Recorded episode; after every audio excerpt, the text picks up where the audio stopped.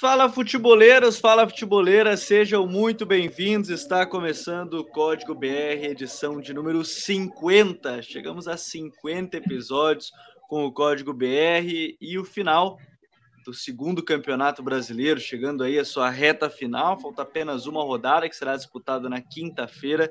A gente chega após o término da 37 rodada da competição. Então, tudo isso e muito mais a gente vai comentar no episódio de hoje, porque o Atlético Mineiro, parabéns ao Galo, campeão brasileiro, é, após 50 anos. Curiosamente, no episódio 50, a gente vai falar um pouco mais sobre isso também.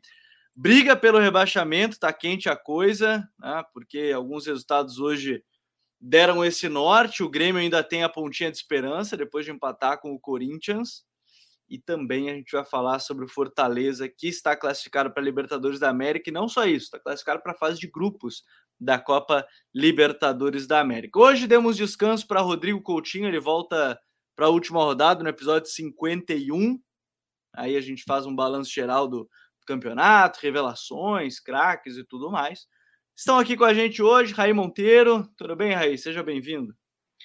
Fala, Gabriel, Douglas, amigos e amigas que nos acompanham em mais um Código BR. Campeonato Brasileiro chegando ao fim, né? Hoje com algumas definições, né? Dois times se livrando aí matematicamente do rebaixamento, São Paulo e o Atlético Paranaense. A gente teve no fim de semana também times garantindo fase de grupos, né? O, Corinthians, o próprio, o próprio Fortaleza, enfim, algumas definições nessa penúltima rodada, mas algumas coisas em aberto. Para mim, só uma vaga contra o rebaixamento. É claro que matematicamente o Grêmio ainda está vivo, mas na minha percepção não está. E lá em cima, algumas vagas ainda por Libertadores, né? Fluminense, Inter, os dois fazendo muita força para ver quem não vai a Libertadores, cada vez mais, né? Péssimos trabalhos de Marcão e, e Diego Aguirre. O Ceará com essa boa reação, mas sem conseguir vencer. O América Mineiro bem também. Enfim, bastante coisa para a gente discutir, conversar aqui, debater. Vamos lá. É, vamos lá, tem muita coisa mesmo pra gente falar. Quem tá aqui com a gente hoje, Douglas Batista, o Popoto. Fala, Popotinho, tudo certo, meu amigo? Fala, Gabriel. Fala, Raí, todo mundo aí que tá assistindo agora ou posteriormente ouvindo, né? É isso aí, cara. Uma penúltima rodada que gerou muita coisa. Tô com Raí nessa, acho que o Grêmio não vai escapar. É, esse é um programa muito bom para quem vai ouvir depois de quinta, né? Quem for ouvir, ou então quinta de noite, talvez gere muita coisa esse programa. É, mas é isso, uma, é a vaga, duas vagas né, que estão em aberto na Libertadores. Acabei de ver que são seis times podendo chegar ali entre sétimo e oitavo. Então é bem.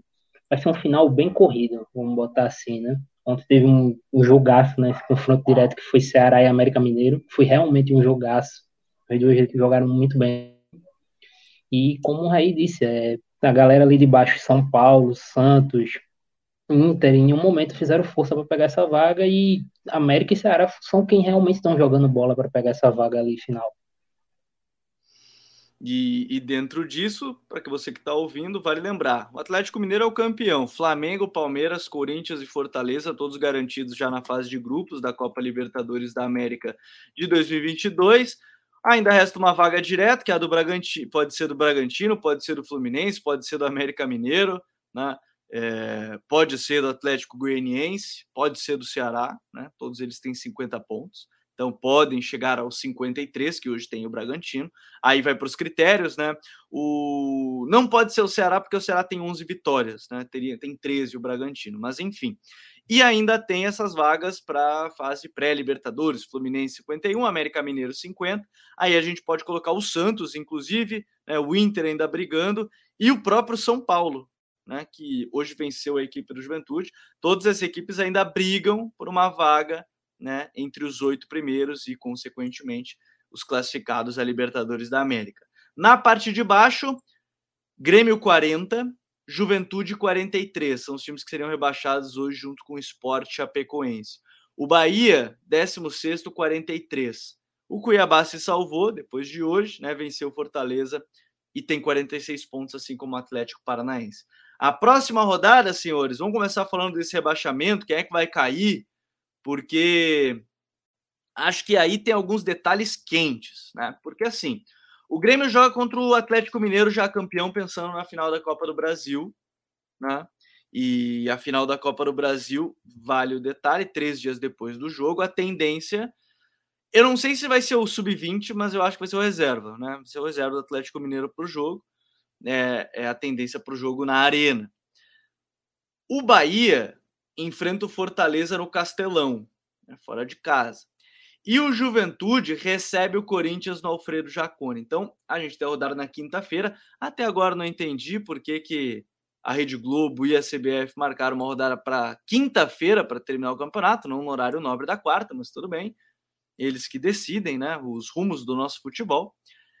Raí, você falava que para ti o Grêmio é muito complicado. E vale lembrar, o Grêmio precisa ganhar e contar. Se ganhar, tem que Bahia ou Juventude e Juventude não pontuarem. Né? Os dois teriam que perder seu jogo. Se qualquer uma das duas equipes pontuar, o Grêmio está rebaixado. Então o Grêmio tem que ganhar e duas derrotas de Bahia e Juventude. Se empatar, aí já está rebaixado. Essa briga está quente, Raiz. Será que é, tem salvação ou o Grêmio vai acompanhado de mais um mesmo, Raí? Cara, eu acho que não tem, porque muito por conta dos outros, outros confrontos, né? Eu até acho que o Grêmio vai ganhar o jogo dele. O Grêmio pega um Atlético Mineiro que vai estar tá pensando numa final de Copa do Brasil que ele inicia quatro dias depois, né? Então, acho que não vai ninguém para esse jogo aí, nem os que têm jogado menos aí.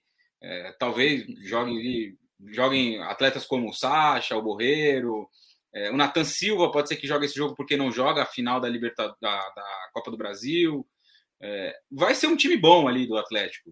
Pode ser que tenha o Dodô na esquerda, o Guga na direita, enfim. E tem um detalhe, né? O Grêmio não joga com, com Jeromel e Kahneman, né? Ambos é. suspensos. É, é um detalhe eu, importante. Não sei até que ponto isso aí também é um desfalque para o Grêmio, viu? De verdade. Com as últimas atuações do Kahneman, eu não sei até que ponto isso é um desfalque. E, e, tem o garoto Juan, que acho que fez um campeonato brasileiro melhor do que os dois, né? Talvez. Então, para o Grêmio até tem uma possibilidade boa de ganhar, acho que muito por conta do que vale o jogo para cada um, né? Para o Atlético vale muito pouco, embora possa até escalar um time competitivo, para o Grêmio vale muito mais. Mas a questão é que do outro lado, Bahia e, e, e Juventude jogam em casa, jogos contra adversários que já não disputam mais nada no campeonato, né? O, Fortaleza perdeu hoje, o Fortaleza que vai jogar contra o Bahia, perdeu hoje para o Cuiabá, vai vai fazer esse jogo contra o Bahia já sem muito o que disputar no campeonato, já tem a sua vaga assegurada na fase de grupos da Libertadores, o que vai ser sem dúvida um facilitador para um Bahia que vem embalado depois de ter ganhado, ganhado e jogando bem né, contra o, o, o Fluminense. É, acho que a gente pode discutir mais à frente a questão do Fluminense, uhum. mas o Bahia vem embalado acho que tem ali a questão do Rossi, né, que tem sido importante nas últimas, das últimas rodadas e não vai jogar esse jogo por uma burrice, né? Acho que a gente pode colocar assim. Um jogador que é importante para o seu time não pode ser expulso da forma que ele foi, com um jogo ganho, 2 a 0 enfim. Então, acho que é um jogo muito tranquilo, acessível para o Bahia conseguir pontuar. É, e do lado, lembrando que esses times, né, o Bahia e o Juventude, precisam de apenas um ponto para não serem mais alcançados pelo Grêmio mas tem a questão da briga entre os dois ali para ver quem vai ser rebaixado. E o Juventude joga contra um Corinthians que é a mesma coisa. O Corinthians disputando coisas no campeonato, com seu time titular, jogando fora de casa, teve ao longo de toda a competição desempenhos muito ruins e, por consequência, resultados também. Sim. Nessa última rodada já não disputa mais nada, não deve jogar com seu time titular na, na grande, nessa grande partida aí contra o, o, o Juventude. Então, vai ser um facilitador para o Juventude. Por isso que eu acredito que o Grêmio não se salva mais, por conta mais até dos, dos, dos confrontos dos seus rivais, que tem jogos mais acessíveis, por conta de um contexto que vai favorecer eles, do que pela situação do Grêmio. Até acho que o Grêmio pode vencer o seu jogo, mas é muito provável que esbarre também em pelo menos um empate de um desses dois times, o que já faria com que o Grêmio não pudesse mais se livrar é, do rebaixamento à segunda divisão. Por isso eu acho que para o Grêmio não tem mais disputa, vai ser aí ver entre o, o Bahia e o, o, Juventude o que, que vai acontecer. O Cuiabá também está nessa briga ainda, né? Se não me engano. Porque o Cuiabá tem 46, mas ele ainda pode ser ultrapassado pelos dois. dois ah, é verdade, porque eles podem chegar a 46, né? É, os dois chegam a 46 e aí vai para a questão do número de vitórias. E o Cuiabá tem menos vitórias que todos. O Cuiabá hoje fez sua décima vitória no campeonato. Então... No caso, até é bom contextualizar, o Juventude tem 43, Bahia 43, o Cuiabá 46. Como para chegarem a 46 empatados o, Bahia, o, o, Cuiabá não pode ganhar, os dois o Bahia chegaria a 12 vitórias, Juventude 10, né? Então aí já passaria um Cuiabá que tem 10 vitórias. É um detalhe importante, um detalhe importante. É um fator que isso é um fator que pode ser determinante nessa rodada final aí em relação até o rebaixamento do Cuiabá. O e Cuiabá joga contra o Santos, né? Exato, o Santos que pode, o Santos pode beliscar uma vaga na Libertadores, dependendo de uma combinação maluca de resultados aí. O Grêmio, uhum. pode, o, o Santos pode terminar o campeonato em oitavo. É improvável, é improvável, porque o América Mineiro vai receber o São Paulo, é, tem o Atlético Goianiense, enfim, é improvável, mas pode acontecer. Então o Cuiabá também tem um confronto difícil, vai ter que abrir o olho. Se somar um pontinho, permanece na Série A. Então por improvável. isso, nessa minha conta toda é, é muito difícil que o Grêmio se salve mesmo vencendo o seu jogo, que é o que eu acho que vai acontecer. É, são, são fatores importantes, Douglas. E aí a gente olha assim, nessa parte de baixo, dentro, dentro dessa ideia de confrontos, até para a gente falar um pouco mais é, desses times que, que podem vir a cair. Eu acho que o grande duelo que é, me chama a atenção e talvez seja para mim, eu acho que eu, eu, acho que vai ser o balizador, é Fortaleza e Bahia. É, o Bahia, ele, eu até acreditava que depois do jogo contra o Atlético Mineiro, mentalmente já era. Porque faz 2 a 0 tomar uma virada do jeito que foi. Achei que ali, a partir dali, o jogo contra o Fluminense ia ser um time que ia estar tá meio caído, assim, é, mentalmente. Mas não foi o caso. E o Fortaleza, de novo, acho que entra naquilo que, que o Raí falou, é um time que está classificado já para fase de grupos, tudo mais, da Libertadores. Esse é um jogo para ti abalizador. Como é que você vê essa luta para não cair aí? O Grêmio tem alguma chance dentro desse? Matematicamente tem, né? Segundo a, a Universidade Federal de Minas Gerais, neste momento a possibilidade é de 97,4 de ser rebaixado. Matematicamente tem chance de não cair, mas como é que você vê isso dentro de campo, o Douglas? Gabriel, é, eu queria até acrescentar uma coisa com relação ao que o Rai falou do Grêmio, é, que o time do Grêmio, de forma, é, só para também contextualizar é, o que vai ser a perda de Jeromel e Kahneman, é que esse time do Grêmio está muito pilhado negativamente. É, a gente viu o jogo ontem contra o Corinthians, é, com cinco minutos a Rafinha podia ter sido expulso, porque ele tomou um cartão e depois meteu o dedo na cara do juiz. E logo depois o Diogo Barbosa fez duas faltas muito pesadas no William, e foi continuando assim o jogo todinho. É, os únicos jogadores que tentaram acalmar, até no momento que se iniciou uma confusão, tentaram acalmar os jogadores do Grêmio foram justamente o Jeromel e, é, surpreendentemente, o Kahneman. Então, são dois caras que talvez é, eles fora pesem muito por essa questão aí de acalmar os ânimos. E são uns caras muito experientes, né? Que estão acostumados com esse momento. O Juan, por mais que tenha jogado bem, ele ainda não viveu uma situação de vida ou morte na carreira, né? Então isso também é uma parada que pode pesar. É... E com relação ao Fortaleza, cara, é basicamente isso. É, eu acho que a única coisa que pode banalizar, assim, que pode ver, eu posso ver o Fortaleza chegando forte, é questão financeira, porque ficar em quarto tem uma diferença de ficar em quinto, né? Você ganha mais dinheiro por uhum. questão de cota hoje. E é um dinheiro que faz muita falta para Fortaleza. Talvez não faça falta tanta falta, por exemplo, para o Corinthians. O Corinthians ficar em quarto ou quinto, ok, mas para Fortaleza não. Fortaleza tem é, receita de 100 milhões por ano. Então tu pode aumentar um pouquinho ali, aumentar uns 3, 4 milhões. Então é muita coisa. Principalmente com um time que vai precisar se reforçar para uma Libertadores. É, mas o Bahia, ele realmente.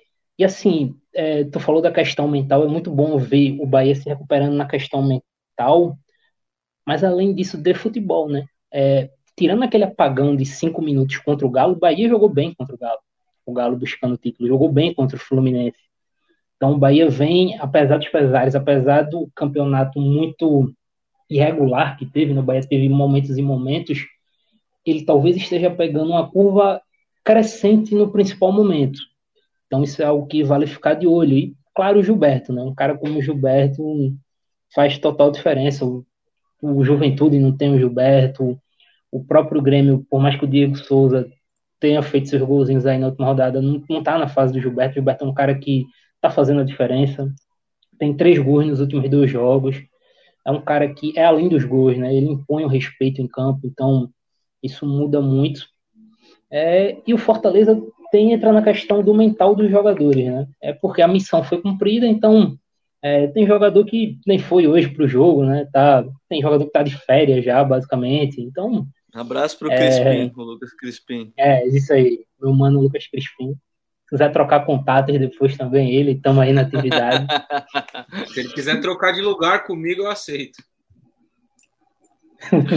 é verdade. Agora, sim, é, dentro dessa, dessa ideia, eu acho que, que a gente comentou, e até comentar aqui o que o gol do Renato Augusto matou o Grêmio no campeonato, Imortal morreu ali, diz ele. É, tem, um, tem um detalhe até desse gol, que três minutos antes o Renato Augusto tem a mesma bola, a mesma, só que ele chuta por cima. E aí vem, tem o lance do gol, e vocês podem notar, para mim tem, tem algo assim que, que, chama mais atenção no gol. Esqueci até de separar esse framezinho para mostrar para quem quem está vendo. Não vou colocar o vídeo agora para não, não derrubarem a live. É, o espaço que dão para o Renato Augusto dominar aquela bola na entrada da área é um absurdo. E, tipo, é que tinha acontecido antes. O problema é que aconteceu três minutos antes e repetiu no lance seguinte. E, e não é o primeiro gol que ele faz assim, né, no campeonato. Eu acho que não são todos, mas quase todos os gols do Renato Augusto no campeonato foram em chutes de fora da área nesse golaço aí. Ele fez assim em outros jogos. Então, é, contra o Cuiabá foi um. É, contra o Palmeiras, eu acho. Não tenho certeza. Enfim, teve outro jogo que ele fez também de fora da área nessa, nessa pegada. E, e o Grêmio deixou esse espaço. E agora vai fazer falta. O Grêmio estava marcando bem e o Wagner Mancini resolveu mudar lá para um sistema, para um 4-4-2 com dois laterais direitos, né? Ele não fez três zagueiros de fato, ele botou o Rui como lateral direito, o Wanderson na frente dele. Não funcionou, não deu muito certo, todo mundo afundou e deu espaço para o Renato. Eu acho que, de fato, pode pesar muito. Pode pesar muito essa, essa questão, esse gol sofrido depois de ter feito 1 a 0 né? E que num jogo que não estava jogando mal, estava jogando bem, né? Tava jogando bem e estava tava pontuando três pontos e que hoje, se a gente olhar essa tabela, aí o Grêmio teria 42 e com 42 poderia até empatar, que dependendo de resultados paralelos poderia passar, né? Poderia não cair. Então, tem alguns detalhes importantes. Esse gol pode pesar muito nessa reta final de, de, de, de campeonato brasileiro e aí nessa reta final popular, última rodada né, de Campeonato Brasileiro. Diga, o Raí. Não, só, um, só ainda sobre esse gol, né? É uma desconcentração absurda, né? No, no momento decisivo do jogo ali, você escancarar a área para o Renato, Renato Augusto, que todo mundo sabe que é um jogador que chuta bem, né? O, o Mancini, depois de explicar por que, que a coletiva demorou para começar, né? Falou que a culpa era dos aparelhos lá, não estava funcionando. Esse negócio de tecnologia. É, foi a primeira coisa que ele falou, que ele tinha comentado isso com os jogadores no vestiário. E é uma falta de, de atenção tremenda para um time que está na situação, é, no fio da navalha ali como está o, o, o, Grêmio, não pode, cara. Se você leva esses três pontinhos aí de Itaquera ontem, era uma outra situação para o Grêmio, né? Era um campeonato diferente aí e você. Inclusive, inclusive, se eu não estou enganado, poderia fazer. Deixa eu olhar até a tabela antes de Poderia fazer, deixa eu ver, o Corinthians ia ficar com 56. É, ainda ia estar com a vaga garantida na fase de grupos, mas. Mas é uma situação assim que, que muda de fato o ânimo para o Grêmio em si, né? Então, acho que entra, entra muito esse, esse ponto. Você ia falar, Douglas? Sim, é, até para também colocar como ponto, você falou sobre o Renato Augusto, desse espaço de fora da área para o chute, né? Que ninguém pressionou. Contra o São Paulo também aconteceu, né? Só que no caso o Benítez jogou a bola para fora, mas o Benítez também teve acho, umas duas oportunidades ali na entrada da área sozinho. É algo que o Grêmio vem dando esse vacilo ali, dessa preenchida, de fechar o espaço, de pressionar o marcador ali frente, na frente da área, porque não adianta tu se defender com 10 caras atrás da linha da bola se tu dá espaço, pô. É a mesma coisa que nada. Então o Grêmio tem, tem cometido esses vacilos, assim me lembrou muito o próprio Corinthians e Santos, que o Santos sentou com três zagueiros e tal, dois alas, pá, pá, mas não fazia uma pressão na bola. É, o Corinthians lá atrás e ficou olhando o Corinthians é. girar a bola de um lado para o outro. Aí, aí não adianta. 0 aquele primeiro tempo, hein? É, aí não adianta. Então, esse é o grande ponto. Acho que é legal até isso. Isso é um futuro debate. Mostrar que pode colocar três zagueiros, cinco zagueiros, e se ficar lá atrás todo mundo é, parado lá atrás sem pressionar quem tiver com a bola, não vai funcionar. É, tem problema marcar você... lá embaixo. Exato, eu ia falar exatamente essa frase. Não tem problema você marcar lá embaixo. Agora, se você desce todo o seu time para dentro da área, para muito próximo, e fica olhando o time girar a bola de um lado para o outro, girar a bola de um lado para o outro, uma hora vai entrar um cruzamento, vai entrar um passe e vai entrar um chute, como entrou do Renato Augusto. É. Bom, e eu acho que a gente, para a gente fechar esse tema Grêmio, e até algumas pessoas já comentam qual é o time que mais decepcionou fora o Grêmio no campeonato, a gente pode até comentar, o Fabrício da Polo comentou, mas nosso mano Gabriel Queiroz até botou. Podemos dizer que o impacto do Douglas Costa é nulo durante o campeonato? Olha, o, o Douglas, eu particularmente, o teu xará, eu acho que. Eu não sei se a palavra é nulo, tá? Mas assim, e, e, eu acho que tem um ponto. Ele veio. Eu não sei se a gente falou isso no último episódio, mas ele veio com. Nos últimas, últimas três temporadas antes dessa agora, que ele tá no Grêmio, ele tinha ficado de fora de 60 jogos. 60. 60. Não é. Ah, ele teve lesão e ficou fora de 10, 15 jogos em três temporadas. Não, ele ficou de fora de 60 jogos em três temporadas. Então, assim, as lesões que ele teve e ele não conseguir ter o ritmo, me parece que era algo que viria acontecer no campeonato de mais viagens, mais, mais longo, assim. Mas ele chega a ser um impacto nulo para ti, Douglas? Então, nulo é um pouco difícil de colocar, porque tiveram jogos, teve uma sequência ali de jogos, ficou muito claro, acho que ali é, Juventude, Atlético Goianiense, Palmeiras, que o Douglas Costa basicamente era, era a arma ofensiva do Grêmio. Ele pegou, ele criou, ganhava situações de um contra um, criava oportunidade para o pessoal finalizar e ninguém ajudava ele. Acho que teve pelo menos quatro, foram, acho que foram quatro ou cinco jogos em sequência que ele pegou isso aí. Mas dá para perguntar que ele é a decepção do campeonato. Ele é a grande decepção. Acho que não só ele, como assim, o time do Grêmio. O Grêmio é o caso mais engraçado de todos, porque o Grêmio tem muito talento para não brigar ali em cima. Acho que o Grêmio, além dos grandes, esse rebaixamento, rebaixamento do Grêmio acho que é o mais inexplicável, porque é muito talento junto, sem, pro, sem pelo menos problemas aparentes financeiros, de, não, de grupo também. Não, é superávit, né? O Grêmio tem superávit. É, e de grupo também não teve problema. Eu acho que o grande problema do Grêmio, Gabriel, que é algo que vem se falando há muito tempo, desde antes, e se repetiu muito esse ano, e não está se colocando, foi o Grêmio não soube e ainda não está sabendo encerrar círculos. O Grêmio demorou muito tempo de encerrar o ciclo do Renato Gaúcho e o ciclo de vários jogadores. Maicon, Maicon que teve que se aposentar para ter que sair do time do Grêmio no meio do campeonato. Cortez, a dupla Jeromel e Kahneman, é, e outros jogadores que tu vai buscando aí na frente, Lucas Silva.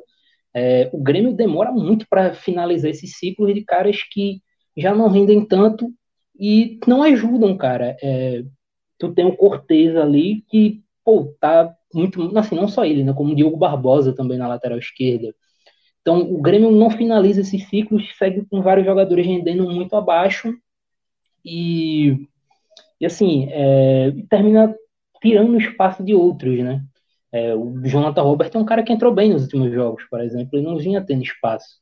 Apesar dos pesares, ele é um cara que vinha, que entrou bem, sabe? Então acho que pesa um pouco essa aí. O Juan, como o Raí Monteiro, o Raí disse, é, Kahneman e Jeromel, intocáveis, e o Juan, quando entrando, entrando bem, sabe? Então, acho que pesou muito essa falta de tato do Grêmio. deixando o Wanderson no banco em vários jogos.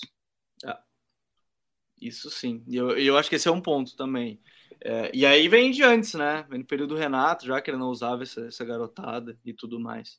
Agora, dentre outras decepções, a gente está comentando do São Paulo, Raí, e eu sempre acho que a palavra decepção ela, ela é sempre muito forte. Eu vou lembrar eu vou lembrar do nosso ranking. Hoje mesmo eu estava olhando. É, o primeiro código BR do Brasileirão 2021. A gente fez o Power Ranking lá, de que, que a gente achava do campeonato. O Grêmio era um time que a gente botou de Libertadores. Né? O São Paulo era um time que a gente botava Libertadores e tal. Ainda pode, né? De fato, ainda pode. Mas antes até de eu passar a palavra para o Raí, você ia falar, Douglas?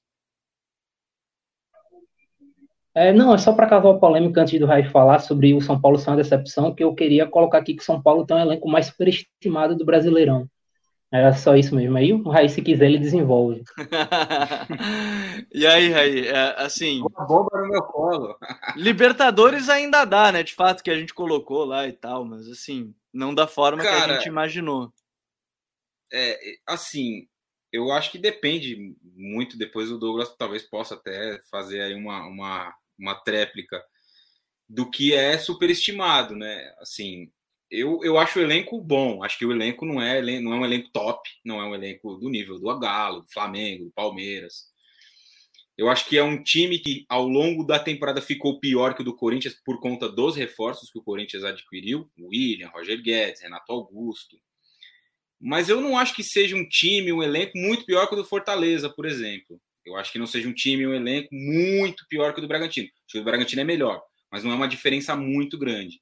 E aí, olhando para os outros, eu acho que tem um time, um elenco melhor que o do Fluminense, melhor que o do América Mineiro, melhor que o do Atlético Goianiense, eu acho que o trabalho ao longo da, de toda a temporada ele foi ruim e o time rendeu muito menos do que se imaginava. Por isso eu acredito que seja assim uma decepção.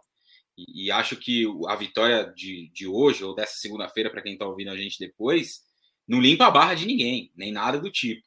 Até porque a, acho que a reação da torcida mostra um pouco isso, né? Quando o público é anunciado no Morumbi, o jogo 3 a 1 um pouco mais de 32 mil pessoas, Ainda faltava alguns minutos para o jogo acabar. É, a torcida começou a gritar: time sem vergonha, queremos jogador, todas essas coisas, né, esses protestos aí. Que eu acho que são muito justos pelo que esse grupo de jogadores entregou ao longo de toda a temporada. Né? Eu acho que não é um grupo ruim, como eu disse, não é top, mas eu também não acho que seja fraco. Assim. Acho que é um, um grupo que poderia ter entregado mais. É um grupo, por, por exemplo, que poderia estar brigando por um G6, por um sétimo lugar, um oitavo lugar, que hoje daria uma vaga a Libertadores. São Paulo até pode matematicamente acabar o campeonato em oitavo, né? Mas não fez campeonato para isso em nenhum momento.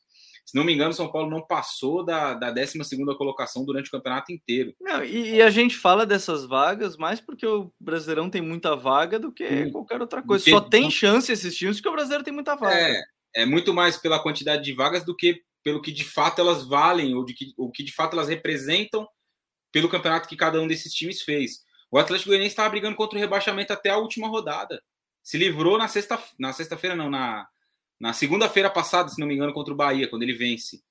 Isso faz uma semana. O, o Atlético Goianiense pode terminar sexta-feira o campeonato com uma vaga na Libertadores. Hoje é o nono. Pode ganhar e a 53 terminar o campeonato em sétimo. Pode acontecer. Então, é muito menos o que as vagas valem de fato ou o que elas representam para os times do campeonato.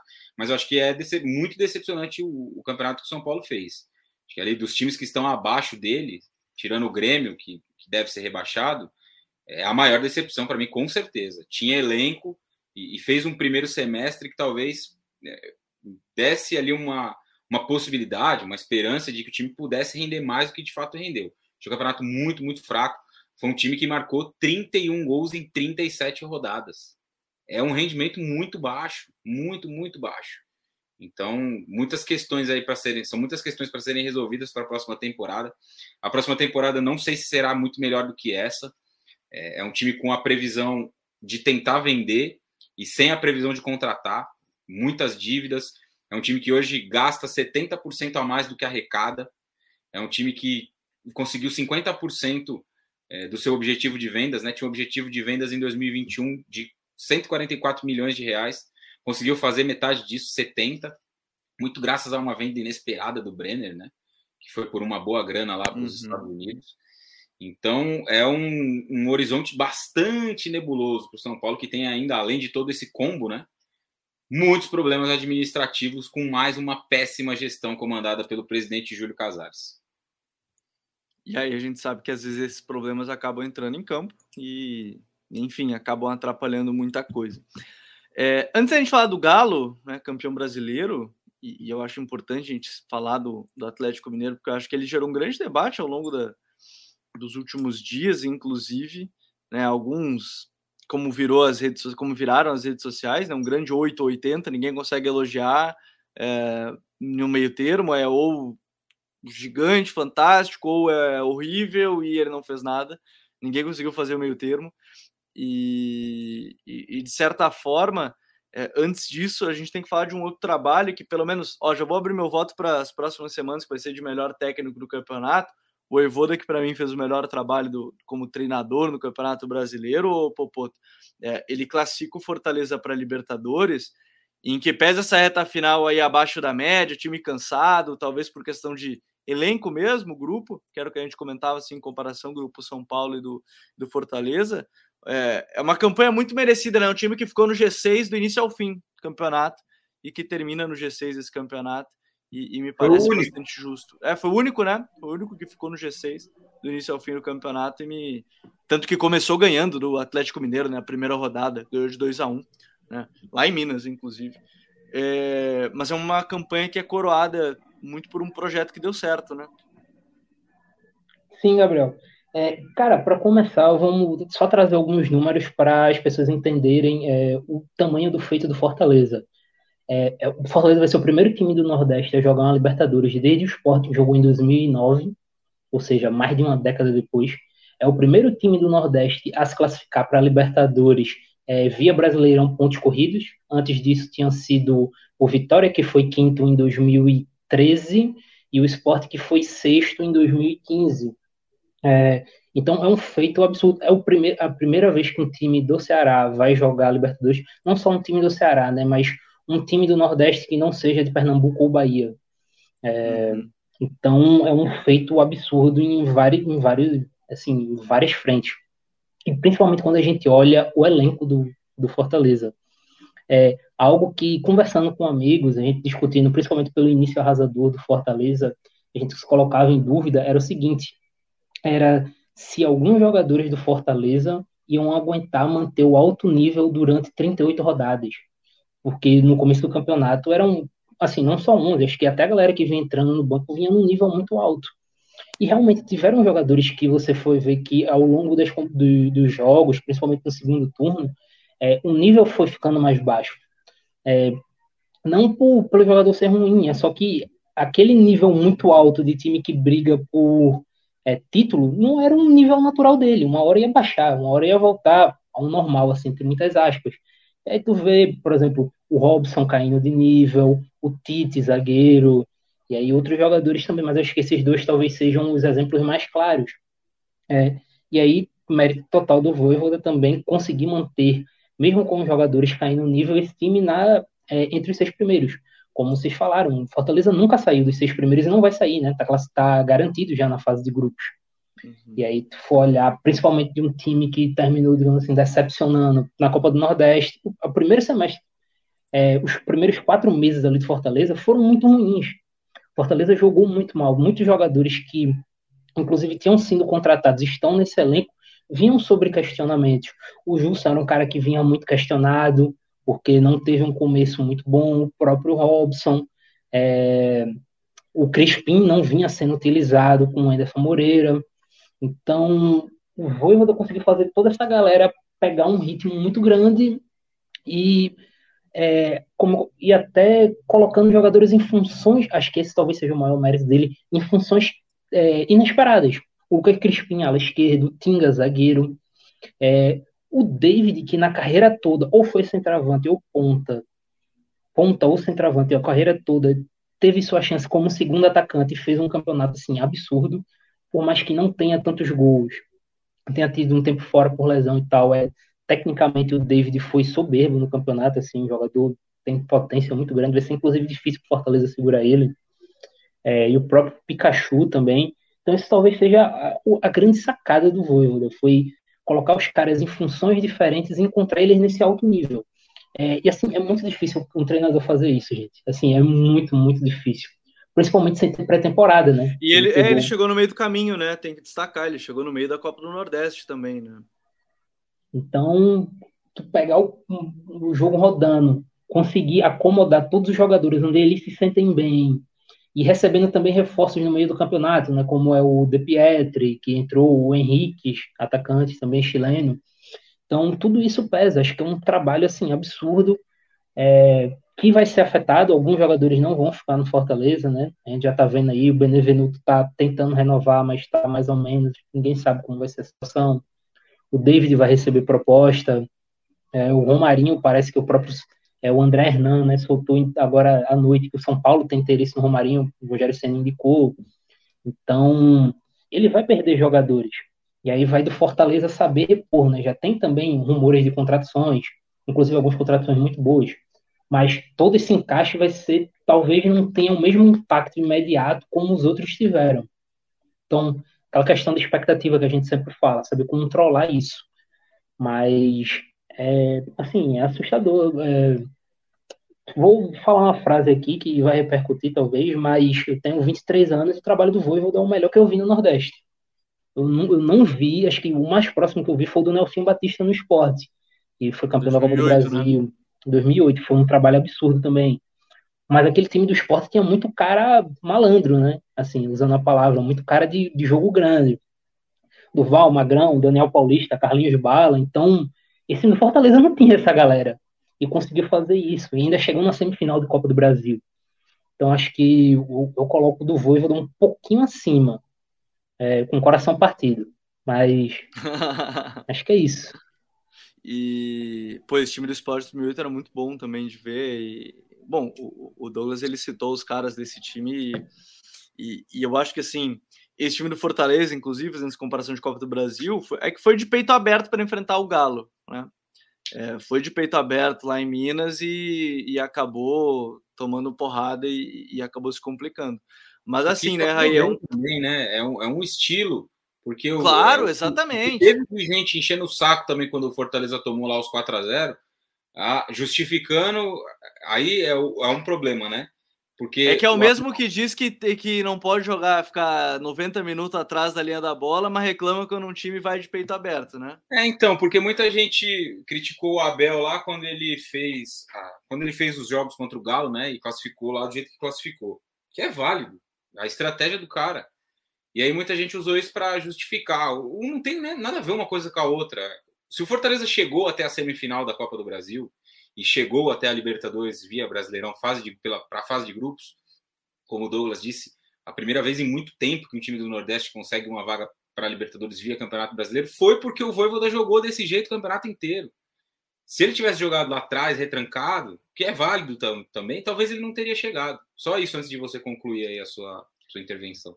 Não, e, e, eu acho que é isso. Antes de acho que colocar desse debate do, do Voivoda, é que talvez ele não tenha chegado numa final de, de, Copa do Brasil por isso, mas ele enfrentou um super time do Atlético Mineiro, então, sim. Talvez se ele tivesse do outro lado da chave, ele tivesse chance de passar, não sei. Se ele tivesse no lugar do Flamengo, no lugar do Atlético, não sei. E se jogasse de outro jeito, talvez não chegasse até a semifinal. É, é exato. Talvez, talvez não tivesse essa campanha, né? Se ele não, se o Fortaleza não fosse um time que sempre tentasse jogar o jogo, não teria empatado talvez o jogo no Morumbi na, nas quartas de final, quando perdia por 2 a 0 até os 39 do segundo tempo. E se não tivesse empatado aquele jogo, não teria se classificado. Se vai com 2 a 0 para o Castelão, teria caído fora. Então, tudo isso é mérito do treinador, que consegue fazer o trabalho, consegue mudar o mudou o time de patamar. Eu acho que tem uma coisa interessante em relação até completando aí o que o Douglas falou, o Fortaleza, obviamente, vai perder alguns jogadores, porque fez um campeonato muito bom e vários uhum. jogadores vão chamar a atenção de outros clubes, né? E aí é poder de, de investimento, né? Não tem muito o que fazer, outros times vai, vão, terão uma capacidade maior de investir e vão poder seduzir com isso esses jogadores. Mas o que vai ser bom para o Fortaleza é que ele vai ter um tempo interessante para conseguir trabalhar o time até começar a fase de grupos da Libertadores. Se o Fortaleza se classificasse para a Libertadores pela pré, fosse jogar pré, seria um outro calendário, uma outra urgência, uma outra necessidade de adaptação, porque a pré começa daqui a pouco. No final de janeiro, aí, começo de fevereiro, meio de fevereiro, já tem jogo da pré. E uhum. são dois mata-matas para você chegar até a fase de grupos. Então é muito difícil. Você vê aí times que, que podem se classificar via pré, né? O Fluminense deve ser um desses. Apesar do trabalho muito ruim do Marcão, o Fluminense deve terminar o campeonato em sétimo, porque vai jogar com a Chapecoense em casa, o último jogo, deve ter um Maracanã ali com um bom público, né? Isso deve ajudar o Fluminense a ganhar esse jogo e se classificar ali para jogar pré. Mas aí você tem que acelerar muito o seu planejamento. Contratação de jogadores, decisão se vai trocar o treinador, se não vai, se vai manter esse trabalho do jeito que ele vem sendo feito, que eu acho que é pouco, e que acho que com esse trabalho o Fluminense não vai chegar à fase de grupos. Então, tudo isso faz diferença, né? No momento depois de um ano, um ano não, né? São duas, depois de duas temporadas coladas, né? Tem mais esse Exato. fator. Você vai colar quase uma terceira temporada. Exato. Então você vai ter um tempo menor de preparação. Por isso que fez muito bem o Palmeiras, por exemplo, né? Que já saiu de férias, antecipou a sua saída logo depois que acabou a Libertadores, para antecipar a sua volta, para se preparar para jogar o Mundial, que é o grande objetivo do time na temporada, na próxima temporada. Então também tem essa questão do impacto aí no, no, no planejamento. Mas só para arrematar sobre o Fortaleza, de fato, o melhor trabalho do futebol brasileiro em 2021. É claro que o Cuca fez um trabalho muito bom no Atlético. O Atlético chegou até a final da Copa do Brasil, ganhou o brasileiro e chegou à semifinal da Libertadores, eliminado por um critério que já não existe mais, muito graças aos seus jogadores, é óbvio, ao talento deles, ao campeonato excelente que esse time fez individualmente, mas também muito por conta do arranjo, né? A gente criticou muito o Cuca lá atrás, porque era justo criticar naquele momento. O time jogava mal, o time tinha dificuldades, o time demorou muito para adquirir um padrão e, e, e, era um contraste com a qualidade dos jogadores que tinha, né? O time tinha muita qualidade, não tinha nenhum padrão de jogo. Isso demorou para acontecer, mas aconteceu em um determinado momento e o Cuca conseguiu implementar tudo aquilo que a gente está bem habituado a ver nos times dele, né? Aqueles times bem intensos, sem bola, aquela marcação encaixada, é, muitas movimentações né, nesse Atlético. Então, em, em, alguns momentos, jogando com Zarate e Nacho partindo dos lados e Hulk e Diego Costa numa dupla. Em outros momentos, com o Nacho atrás do Diego Costa, do, do Hulk e o Keno para ser um cara mais agressivo do lado, para dar o drible. A Arana variando, ora um lateral mais construtor por dentro, ora chegando ao fundo para cruzar e com muita qualidade, como deu várias assistências no campeonato. O, o Mariano fez um campeonato muito consistente. É, já estou até entrando né, no assunto do Atlético, eu sei que a gente vai falar mais à frente. Mas tudo isso para dizer que o, o, trabalho do Voivoda foi até acima né, do, do Cuca, que foi muito bom. Acho que os dois principais técnicos da temporada no Brasil. Mas vou aproveitar, já, né? mas vou aproveitar já que tu tocou nesse ponto, Ray, porque assim, e antes o Vini Machado comentou, voivô do Eduardo Domingues para o Inter. Não faça pergunta difícil, Vini. Particularmente, particularmente, acho que para o elenco do Inter, o, o Eduardo Domingues ele encaixa muito bem, porque é um modelo que esse grupo já está acostumado, né? Um losango no meio, muita pressão. Eu costumo brincar que ele é o QD 2.0, né? No estilo modelo de jogo tem muita coisa semelhante. Mas o Voivoda tem um fator que ele já conhece o futebol brasileiro. E faz alguns episódios, até a gente estava conversando, o Coutinho falou, né, que algumas informações davam conta que o Voivoda sentiu ainda também nessa primeira temporada a questão do calendário preparação física e tal. Talvez para a próxima ele já não tenha esse problema, porque ele já conhece o calendário. Mas não faça muitas perguntas difíceis, Vini. É, pergunta agora o Inter que vai ter que decidir o que, que quer para o seu futuro, inclusive. Né? Depois é, eu acho que o que pesa contra aí, o que pesa contra aí uma chegada do Voivoda, né? É a questão de que o Inter não deve jogar Libertadores. Exato, né? exato. A situação do Inter está bem difícil no campeonato. Essa derrota aí contra o Atlético Goianiense é, acabou atrapalhando a chance, o Inter precisa de três resultados paralelos para classificar. Então, assim, é, então, a chance é muito Além pequena. de ganhar o seu jogo, né? O que tem Isso. sido muito difícil nas últimas semanas, né?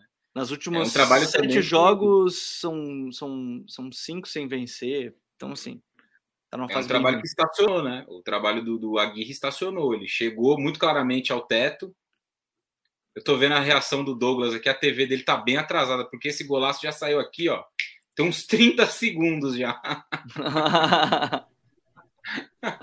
ah, hoje eu tô no, tô no link Corsário hoje. Aí aconteceu. eu tô aqui olhando, eu vi o gol, né? Eu fiquei olhando para ver a reação dele. Aí demorou, demorou. Falei, pô, ele não deve estar tá vendo o jogo. O bom do React também da, da, do, do código BR, ainda quando tem rodada rolando, né? Nove da noite, uma segunda-feira que ninguém entendeu ainda por quê né, resolver. É como gosto que a gente não veja os jogos, né? Gosto de colocar em horário. Não, sábado sem jogo nenhum, sexta-feira com um monte de jogo. Não, para mim a mais impressionante, antes de a gente entrar no ponto do Galo, Raí e Douglas, é que semana passada teve jogo todo santo dia. Todos, todos os dias. Menos o horário nobre da quarta-feira. Então, assim, por que, que a pessoa não vê mais jogo quarta-feira? Porque nem passa mais jogo quarta-feira. Mas é o segundo ano seguido que o campeonato vai acabar na quinta, né? Ano passado, é. esse ano também acabou quinta-feira. Então, assim, tem coisas que não fazem muito sentido. Agora, uma coisa que faz muito sentido, o, o, o Douglas, é que, assim, e foi o gol do esporte, né? Para quem não, não pegou o react, foi o gol do esporte, 1x0, o gol do Luciano. Foi um né? belo de um gol, hein? Ah, gol no finalzinho do, do jogo, e isso que desde os 10 minutos a Chape estava com um a menos. É, uma coisa que tem, é, que, que tem sentido para tentar fazer esse, essa ligação é que o time do Galo, de fato, ele tem muito a cara do Cuca, né? Acho que o Raí numerou alguns pontos importantes, essa pressão, time intenso, é um time de muito volume. É, e eu estava olhando alguns dados, o Cuca ele participou de duas das campanhas com mais pontos em. Da, duas das cinco campanhas com maior pontuação no Campeonato Brasileiro são do Cuca. Né?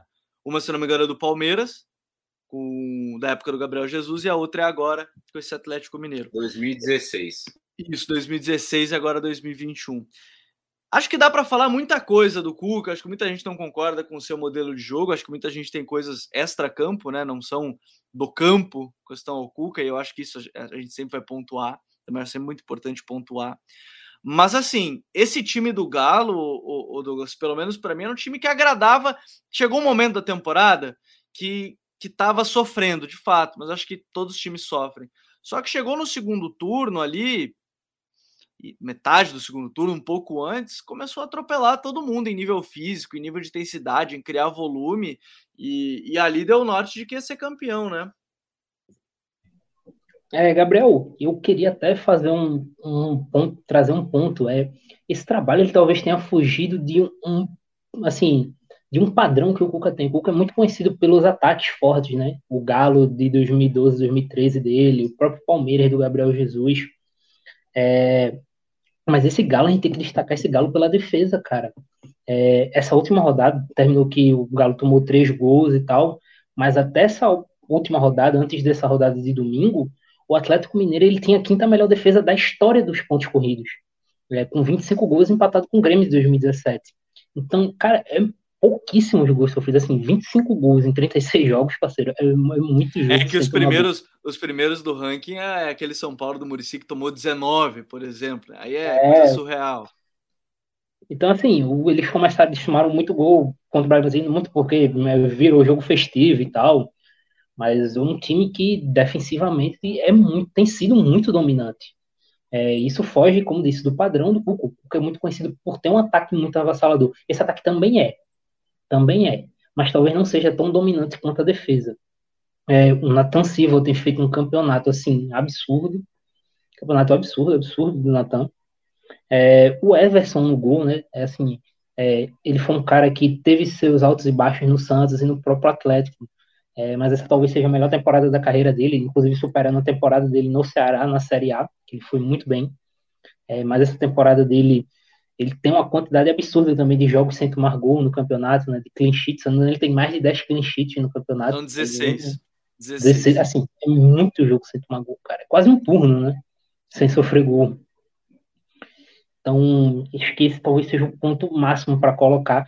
E algo que um amigo nosso em comum, inclusive o Gabriel Queiroz, está aqui no chat, falou. É, é só teu amigo, meu eu não sei. que vale pontuar sobre esse Atlético é como o jogo do Atlético funciona por conta do Alan. E a gente talvez não pontue tanto não. isso. E como primeiro homem, né? Eu acho que é legal destacar assim: tem o Jair, mas quem faz saída, protege ali, faz cobertura do Arana é o Alan, né? Não é o Jair. Exatamente, cara. É, o campeonato dele é muito bom.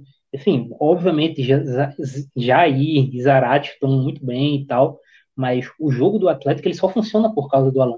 E é uma parada que eu gosto muito, é que ele lê muito bem o jogo. Esquece essa, essa talvez seja o grande trunfo. Não é nem a parte técnica e física, ele é um cara que tem uma leitura muito boa de jogo. É, cara que passou muito tempo na Europa, né? A formação dele toda foi na Europa. É, então ele tem um pouco dessa noção. Trabalhou muito no Liverpool. Né? O Liverpool tem uma metodologia mais estilo é, de jogar sob pressão o tempo todo. Então ele já tinha um pouco disso desde o princípio, né, da carreira dele. É, e ofensivamente, cara, é muito do que tu disse. E destacar, assim, o Hulk, acho que é unânime que o Hulk é o craque do Brasileirão. Mas, para mim, se o não segundo... for também... Mas, assim, para mim, se não o segundo... For, né, é... se o pessoal... Não, é. desculpa, é que se o pessoal achar que não foi, aí já é o... quase o terraplanismo da bola. Assim, para dizer que, para mim, o segundo melhor jogador do Campeonato Brasileiro foi o Nacho, cara. É o Nacho, ele tem uma intensidade absurda. Acho que se você quiser definir o que é intensidade, você tem que ver o Nacho jogar. É, e você vê assim, o jeito dele, né, é que ele é meio corcunda, tal, magrinho, você não imagina que ele é um cara tão intenso, um cara que corre o campo o tempo todo, que está sempre participando. É, nos principais momentos de dificuldade do Atlético, que eram em alguns jogos que tu via é, os times muito fechados contra o Galo, que o Galo encontrava dificuldade para perfurar, muito do que ajudou o Atlético a recuperar isso, a superar isso, foi o Nacho. Foi o jeito dele rodar, participar sempre arrumando um passe diferente. Além dele, o Arana, mas acho que o Nacho é o, é o grande diferencial disso. Então eu coloco ele ao lado do Hulk, o Hulk craque, o Nath o segundo melhor jogador do Campeonato Brasileiro. Acho que não tem como contar a história do Atlético nesse campeonato sem, a, é, obviamente, o Hulk, mas sem Alan e sem Nath. Eu acho que eles são o coração do Atlético Mineiro.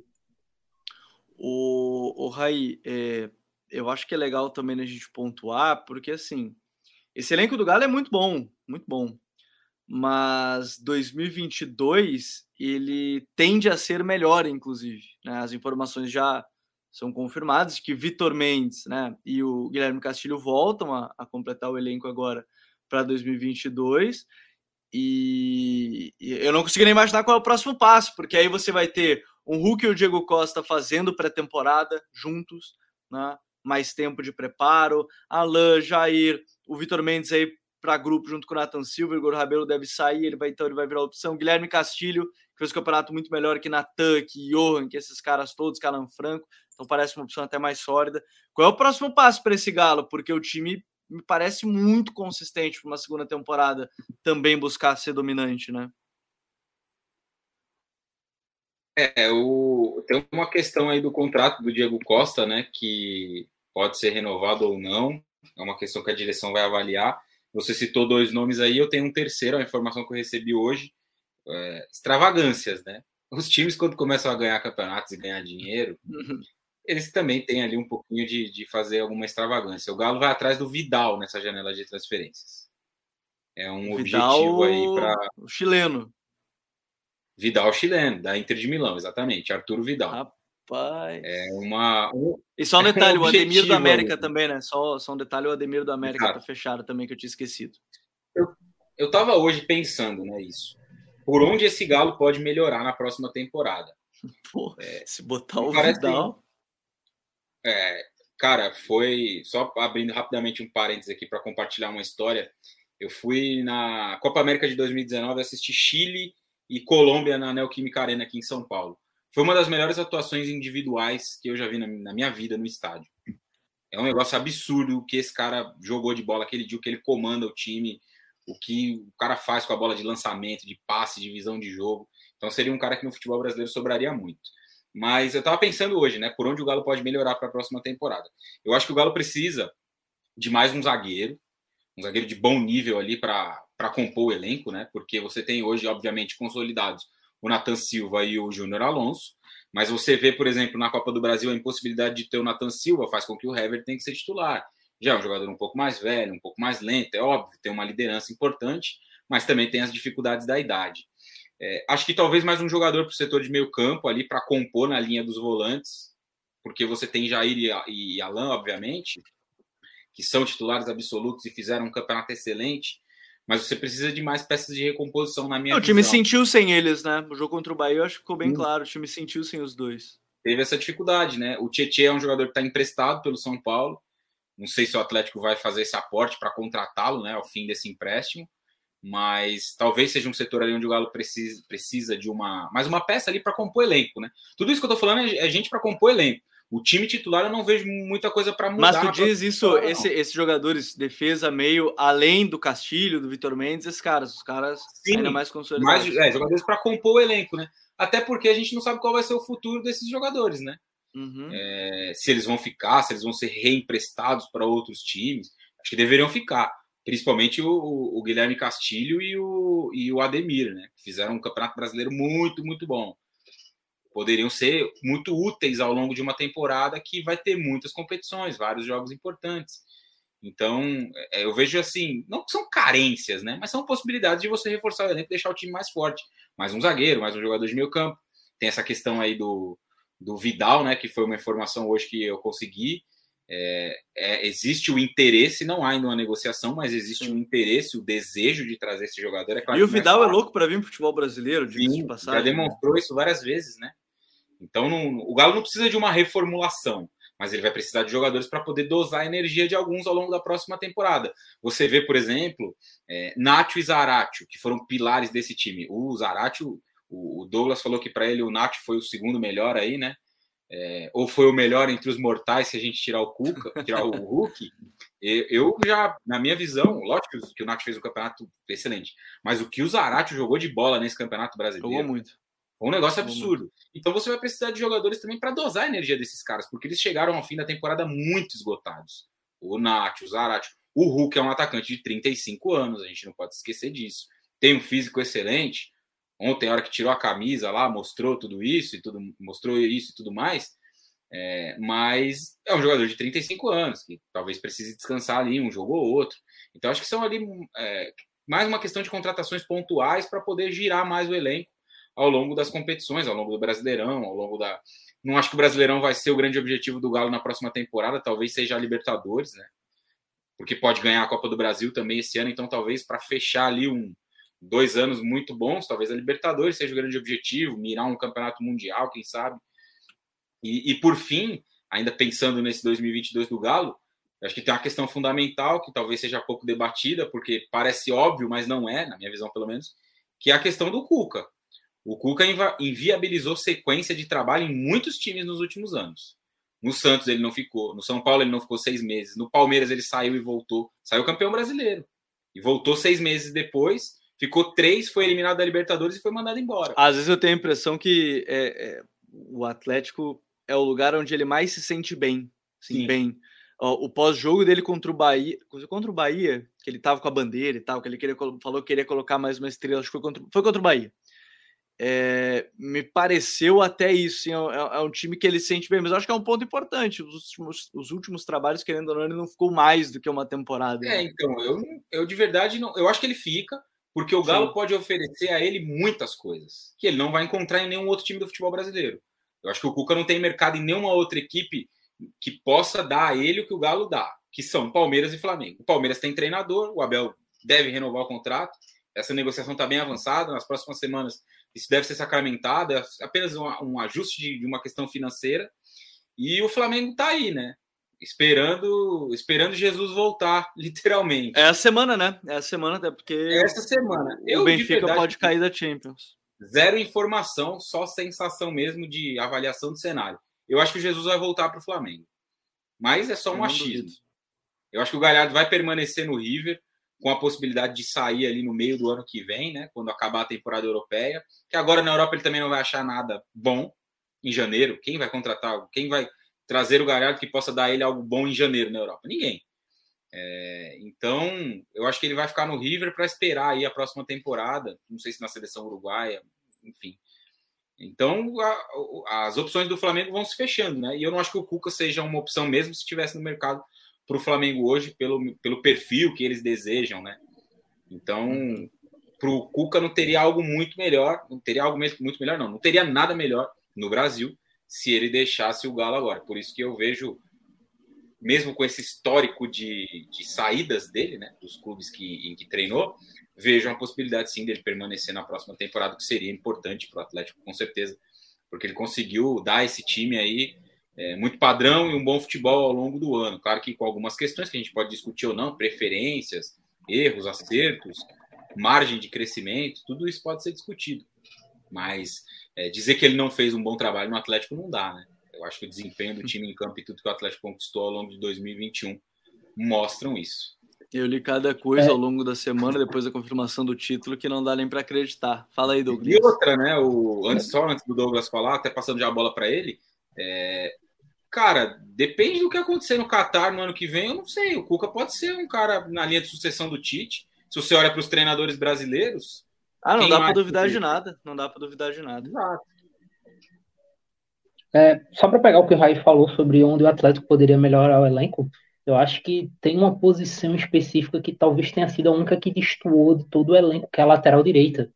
Eu acho que tanto Mariano quanto o Guga tiveram momentos e momentos é, o, o Guga vai terminar, terminar. Mariano teve seus momentos como titular, mas nenhum dos teve um momento de titular é, titular total da posição, sem ter chance de ser substituído. Então acho que talvez o Atlético pudesse dar uma olhadinha com relação a isso. E sim, é, o Cuca é um cara que ele normalmente não continua trabalho, né? Ele, ele que escolheu não continuar no Palmeiras, né, após o título brasileiro, ele que teve essa opção no próprio Galo, quando ele saiu do Galo para ir para a China, ele que escolheu não ficar no Santos. Então ele tem esse, esse histórico de. São Paulo também ele pediu demissão. Então ele tem esse histórico de não continuar no trabalho. É, E com seleção, cara, eu acho até um pouco difícil é, ele assumir a seleção. Realmente, eu acho que talvez dos brasileiros esse seja o melhor, não sei dizer, é o melhor. Acho que a linha brasileiros hoje está ele, Barbieri, que é muito novo e sei lá, não sei mais quem. Mas a CBF ela apontou um, uma ideia muito de ter estrangeiro, né, com a proposta por chave. Então, não sei, inclusive o Zupac acabou de postar uma informação aqui que o Murici Ramalho deve fazer parte da comissão do Tite e que além do Chave ofereceram cargo de auxiliar para o Patrick Vieira e para o Henri e os dois recusaram. É, então, Mas então claro que... querem colocar, querem um técnico que pratique o jogo de posição a qualquer custo. Sim. Patrick Sim, então... Vieira, Chave, a qualquer custo. Você é tema para outro episódio. Nomes e foram para o Murici. E foram para o Murici. Mas o Murici foi o Tite que pediu. O Tite que disse que queria o Murici. Foi escolha Vamos dele. Ver. Tá no grupo, é. é. Vamos ver. Vamos ver como é que vai ser. Você... Mas eu acho que é um ponto assim, de, de reforço lateral tem esse ponto. E foi uma posição lateral esquerda onde teve a extravagância, digamos assim, né? Que aí teve Arana e Guga. Eu lembro quando surgiu, a gente falou, ó, oh, extravagância. Na direita até parecia que ia ser com Mariano e, e Guga, mas não rolou, né? Dodô, Dodô é, e Arana. Dodô. E aí agora. É, Arana e Dodô, agora Guga e Mariano acabou não confirmando tanto assim, né? É, exatamente. O... Pode falar aí. Não, o próprio Dodô teve poucas oportunidades, né? No campeonato ele nem jogou tanto assim. O Arana fez um brasileiro muito bom também, mas até o, o Dodô jogou pouco. O, o Guga é um jogador que me decepciona. Eu achei o campeonato Mariano bom, mas acho, acho, que o Guga é um jogador que me decepciona um pouco desde a temporada passada com o São Paulo, né? ele poderia render mais, na minha visão. Aí. Acho que é um jogador que tem potencial para mais. Chegou a, a, jogar na seleção de base, né? Que era a seleção do Jardim. Então acho que ele é um jogador que poderia mais aí e rendeu pouco. E é um cara que Bom, tem me mostrado. Acho que talvez o ponto negativo defensivo do Galo nos últimos jogos tem sido o Google. Eu acho que ele erra muita leitura defensiva. Então acho que talvez seja o grande ponto. E, cara, tu vê que o elenco do Galo é um negócio. Eu tava até olhando o elenco do Galo, tu vê que o elenco do Galo é um bagulho absurdo quando até o goleiro reserva do Galo é muito bom, né? O Galo tem o Rafael no banco. O Rafael seria titular em muito time de Série A, pô. O Atlético ele pode escolher muita coisa no elenco. É um elenco é, muito completo em vários sentidos. É. Tu tem vários jogadores de várias características distintas, com vários jogadores de alto nível. E aí tu vai acrescentar ainda Vitor Mendes e Guilherme Castilho e Ademir, né? Tinha, tinha esquecido também do Ademir. Então, assim, o Ademir, eu posso dizer, ele foi um dos é, um dos jogadores que mais me surpreendeu do que eu vi no ao vivo. Assim, quando eu vi o cara ao vivo é, recentemente, eu posso dizer que ele, ele, é muito inteligente jogando, cara, muito inteligente. Ele tem uma noção muito grande de espaço no campo. É, então vai ser um cara que vai jogar muito, assim, vai ter suas oportunidades. É, é um elenco assim bem, bem absurdo mesmo do Atlético. É, acho que já dá para a gente começar a discussão para outro episódio, que então é um elenco realmente mais completo, se é o Galo ou o Flamengo. Acho que o Atlético ele começou a colocar essa dúvida. E até para colocar sobre chegadas e saídas, é, tá se falando que o Atlético pode perder o Alan Franco para Fortaleza, né?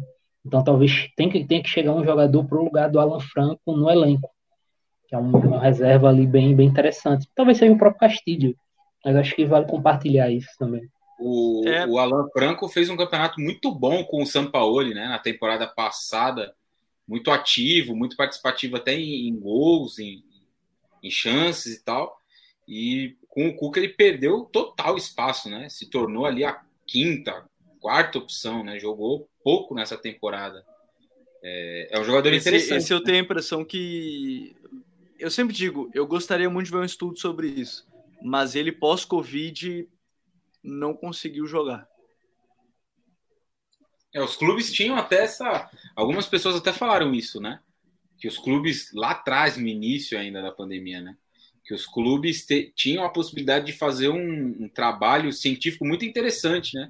De, de montar relatórios e de mostrar reações dos jogadores após, a, após essa questão da Covid, né? Que com certeza não é fácil. Eu, que saiba, não tive, mas imagino o que deva ser para um jogador de alto rendimento, né?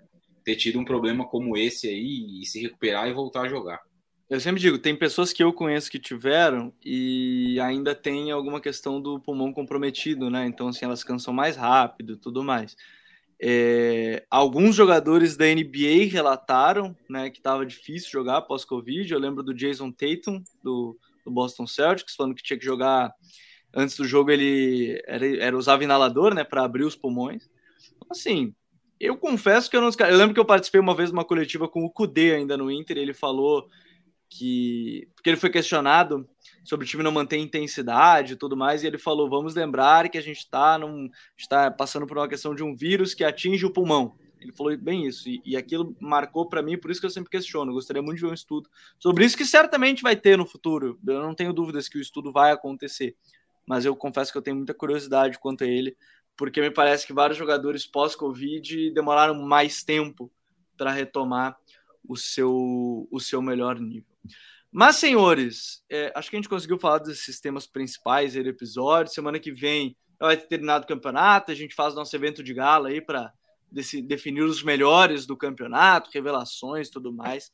Já ficando por aqui nessa semana. Raí, até semana que vem, meu parceiro. Valeu!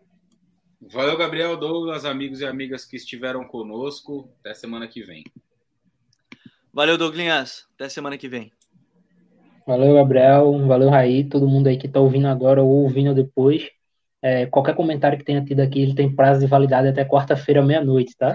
Depois disso não tem. Até quinta-feira, às nove da noite, vocês podem ouvir. Depois disso, aí é tudo uma nova era. Muito obrigado a todos que nos acompanharam mais um Código BR, edição de número 50. A gente volta na próxima semana com o episódio 51. Até mais. Valeu. Tchau.